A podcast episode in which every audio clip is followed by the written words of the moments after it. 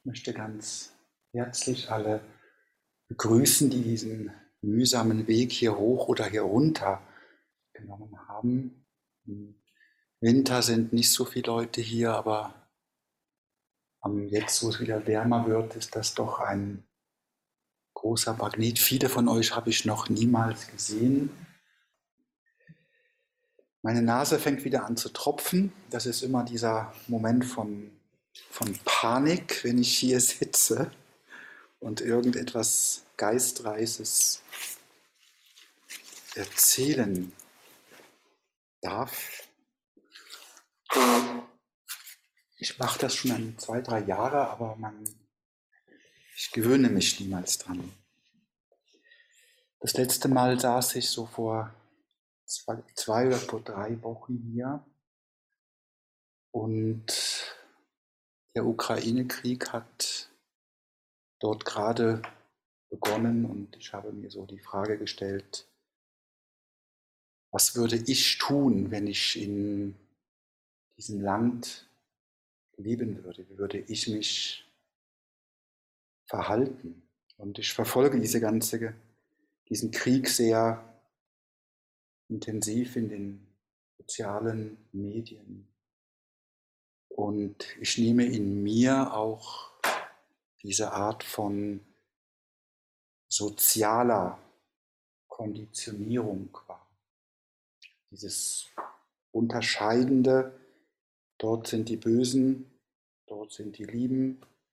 Wir müssen den Lieben Waffen liefern. Die Bösen müssen diesen Krieg verlieren. Aber letztendlich sind alle Beteiligten in diesem Krieg werden traumatisiert werden. Die Angreifer und die Verteidiger. Alle in diesem Krieg werden um ihre jungen Männer trauern. Und meine Mutter ist aus dem Ostblock geflüchtet vor den angreifenden russischen Truppen. Und sie war zeitlebens traumatisiert.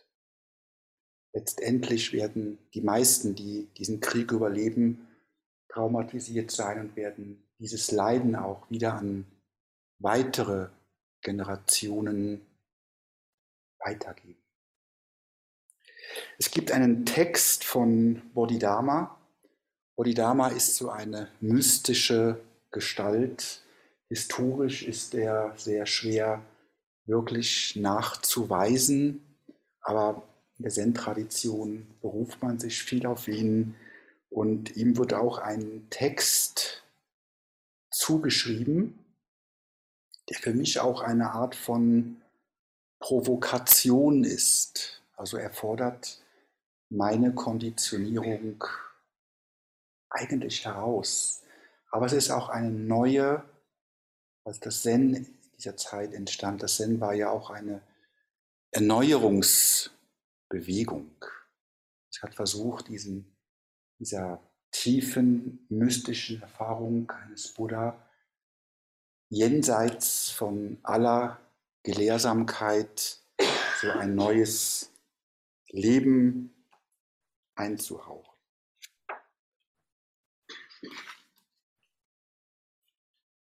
Viele Wege führen zum Tau, doch im Grunde genommen sind es nur zwei. Vernunft und Praxis. Meine chinesische Frau hat mir gesagt, dass das Wort Vernunft nicht so eine ideale Übersetzung ist. Es ist eigentlich eher eine, eine intuitive Weisheit, ein intuitives Verstehen, das über den Intellekt hinausgeht. Das Tor der Praxis besteht aus folgenden vier alles umschließenden Übungen, dem Erleiden von Ungerechtigkeit, der Anpassung an die Umstände, nichts zu begehren und das Ausüben des Buddha-Dharmas. Erstens, das Erleiden von Ungerechtigkeit. Wenn diejenigen, die auf dem Pfad des Tao wandeln, auf Hass stoßen, sollen sie sich Folgendes sagen.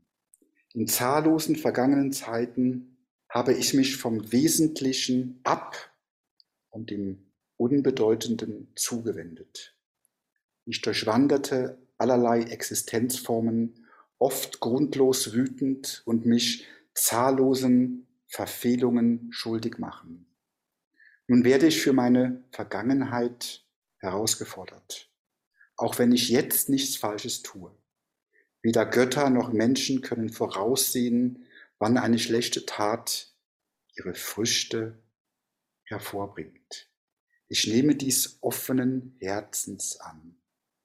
Das sind für mich sehr heftige Zeilen, die Ungerechtigkeit annehmen, den Schmerz annehmen, das Leiden annehmen. Und ich denke nicht, dass die damaligen Zeiten anders waren als heutige Zeiten. Die Menschen damals haben sich nicht, unterscheiden sich nicht von uns.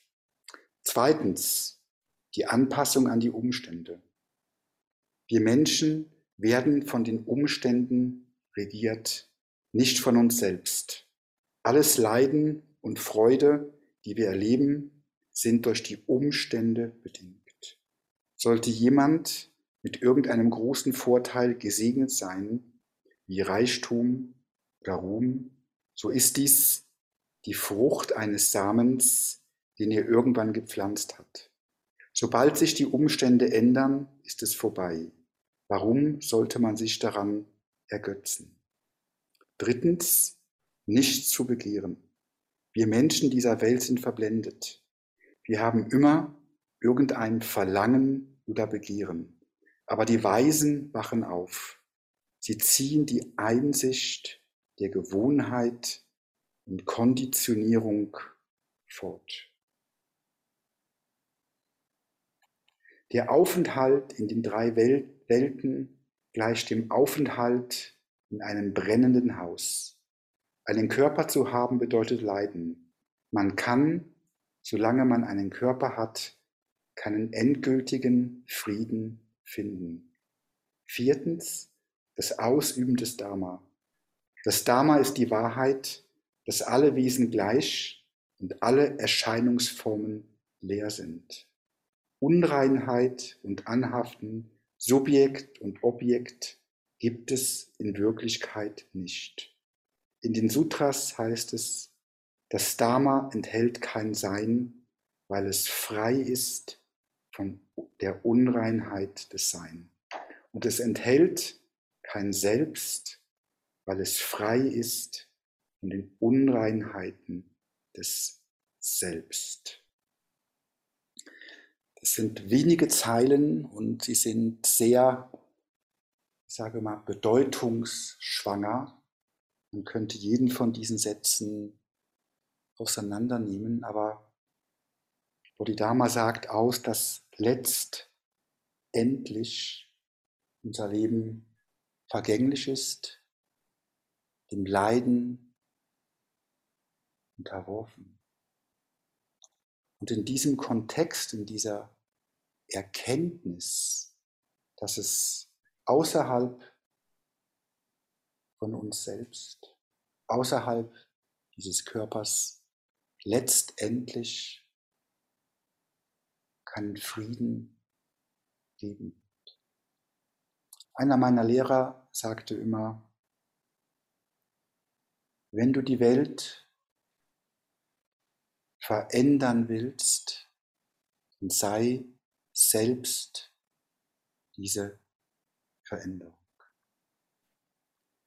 Ich lade euch nun ein, für eine halbe Stunde uns diesem Universum zu übergeben,